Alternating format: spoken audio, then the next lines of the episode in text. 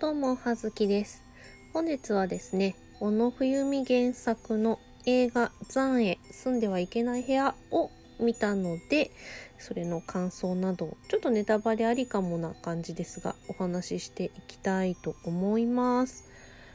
来世は猫になりたい。この番組は来世は猫に生まれ変わりたい私、はずきが、日々ままならない人間ライフを送る様を脳みそだだ漏れでお話ししていく、そんな番組となっております。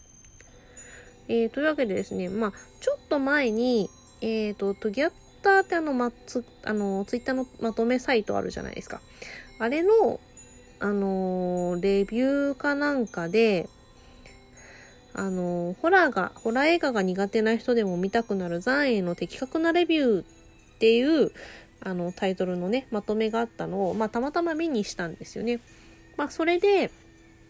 その中の、まあその視聴済みの方のおすすめのポイントとか、いろいろそういうのコメントを読んでいきまして、まあその中に、まあ映画見るんだったら、えっ、と、その同じタイミングぐらいで出た小野冬美の祈願百景っていう、まあ、あの、ショートの階段が集められている、99話かな集められている祈願百景っていうのを読んで、その後に原作の残影を読んで、あと、まあ、その後もしあれだったら、えー、エーゼン・カルカヤ怪異譚っていうね、本も出てるんですけど、それも読むといいよ、みたいなコメントがついていて、で、あ、私両方ともあの、持ってるな、原作って思って。ただね、すごい積んでたんですよね。あの、祈願百景は、まあ、そのショートの階段だったんで、まあ、買って、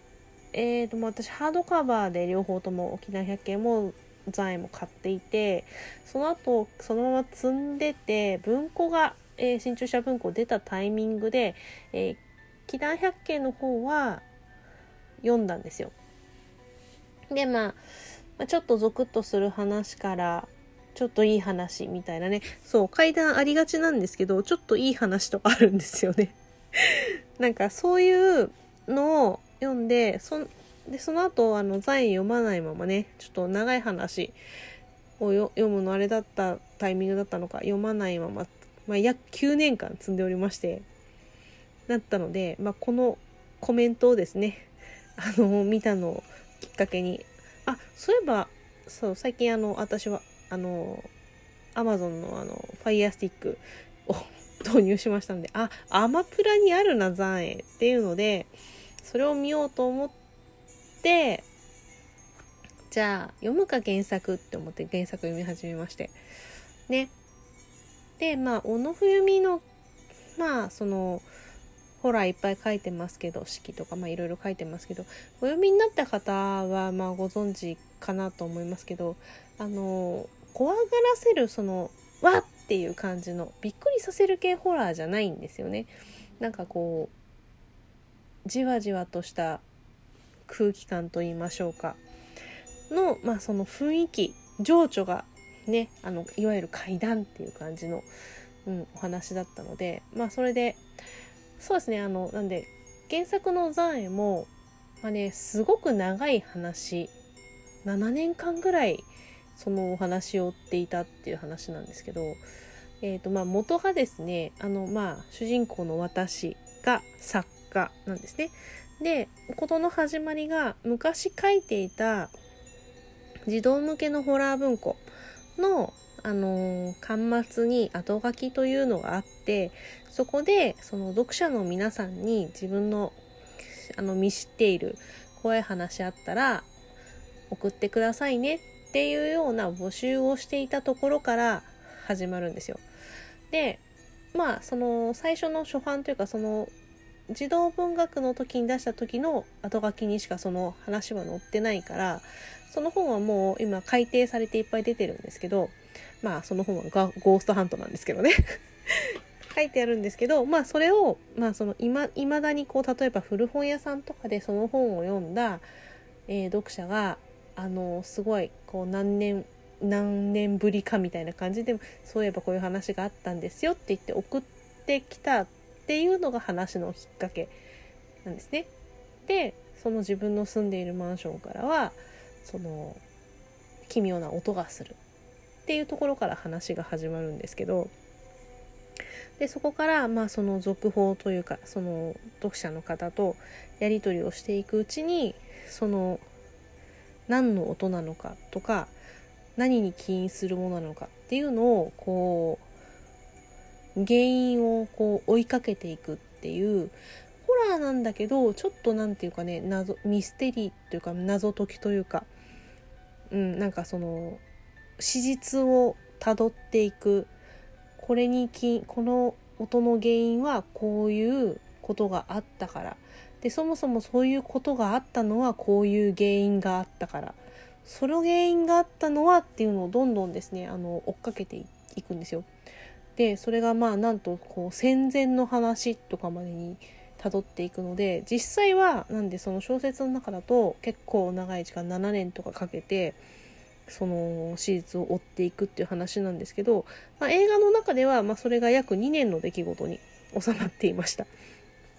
でもまあまあそ、そんなね、7年間もやってらんないですからね。まあ2年ぐらいとは、まあ妥当かなと思うんですけど、まあその中で、こう、まあやっぱりね、原作の中であったエピソードでも省かれたりとか、逆に原作にはこういう人出てこなかったのを、まあもうちょっとこう、キャラと名前というかね、その誰々さんっていう風にこう役者として当てがわれてセリフがあったりとか、まあそういうこともありつつも、こうまあ、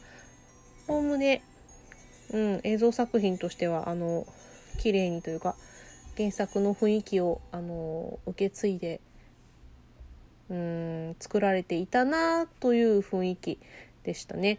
まあ最後のねあのそのまとめの方にもあるんですけど最後の5分間はマジ打足って思うんですけどまあ人によってはそのいかにもっていうそのホラーな演出ホラー映画ですような演出によって、こう、あ、これ映画ですもんねっていうことで、こう、救われたっていう人もいるので、うん。まあ、フィクションですよっていう、いかにもねっていう感じを逆にかえって感じられて、こう、怖く、怖く、なんかホラー演出によって怖くなくなったっていうの不思議な感じだけど、なくなって、まあ良かったっていうコメントもあったのを見て、ああ、なるほどね、これねって思いながら見てたんですけど、まあ確かに、その原作の、その、なんだろうなし、その史実を巡っていく中での伏線をどんどん回収されていく感じなんだけど結局はまあもうその過去にあった出来事からの辿って今これだから解決はしない話なのでこう特にオチもないままふわっとこういうことがあった。それの理由はこれだったっていうことが分かったっていうだけで終わるんですけどうん。まあそれをね、まあ、ちゃんと映画のお話としてオチをつけるという形でそうしたのかなっていうのでまあそうよなっていう気持ちもちょっとありつつ、うん。まあ、ただあのー、まあおおよそおおよそあの原作の雰囲気を大事にしてあのうまくまとまっていたんじゃないかなという感じで面白かったですね。あとはやっぱりこう出演しているまあちょっと亡くなってしまった竹内優子さんもそうですけどこう出演しているそのキャスト陣がまあそれなりのこう名の通った方々誰あなたみたいな人じゃない人たちがいっぱい出ていてのことによってこうなんか、まあ、ホラー映画とかだとありがちなのかな？なんかちょっとこう大コンプリというか 演技力とはみたいなこうセリフ棒読みですか？みたいなこうねちょっとそれによってちょっと興ざめっていうのがねたまにあったりするんですけどそういうもなくこう、うん、やっぱり物語に入り込めるこう雑音なく見れるっていう感じでそれがねとてもうん良かったかなと思いますね。なんでまあその私はこういう話というかまあ基本的にそのホラーとか怪談とかあまりその怖いって怯えてしまうという意味での怖いっていうのはあまり感じにくいタイプなんですけどなんかそれがまあその私には想像力がないからだなっていうのがね 本当に。うんあのしみじみと感じました。なんかなんていうかその例えばリングの呪いのビデオみたいな感じでまあその階段の中には聞いてしまうこととかその話を語ってしまう語り継いでしまうことによって、えーと自分もまたその呪われてしまうって言われたんですけど、うん、良くないことが起こる、巻き込まれてしまうっていうのがあるっていう話がベースなので、まあ、それが、まあ、事実とするならばその「残影」という本を読んだりとか映画を見たりとかしたことによって自分もその呪いを、まあ、汚れですねを引き継いでしまうっていうような、まあ、恐れのある風に感じさせる物語ではあるんだけどなんでやっぱりその想像力その我が身のこととして置き換えることができる人は、うん、やっぱり怖いのかなって思いましたね。なのでまあもしあのご興味がおありの方いらっしゃいましたら是非あのねうんでもやっぱりね原作原作もしかするとちょっとね団長に感じてしまったりとか、うん、結構こう淡々とこう史実を追っていく話ではあるのであのー、退屈になってしまう人もいるかもしれないですけど私はうんなんかそのひたすら地道にこの歴史をたどってこういうことがあったっていうのを調べていく話っていうのがこう面白かったので、まあ、もしあの読み物ねそういったこう淡々としたお話が大丈夫な方はよかったら、えー、まず原作から読んでで映画も見てみると面白いのではないかなと思った次第でございます。ではそんなわけで葉月でした。失礼します。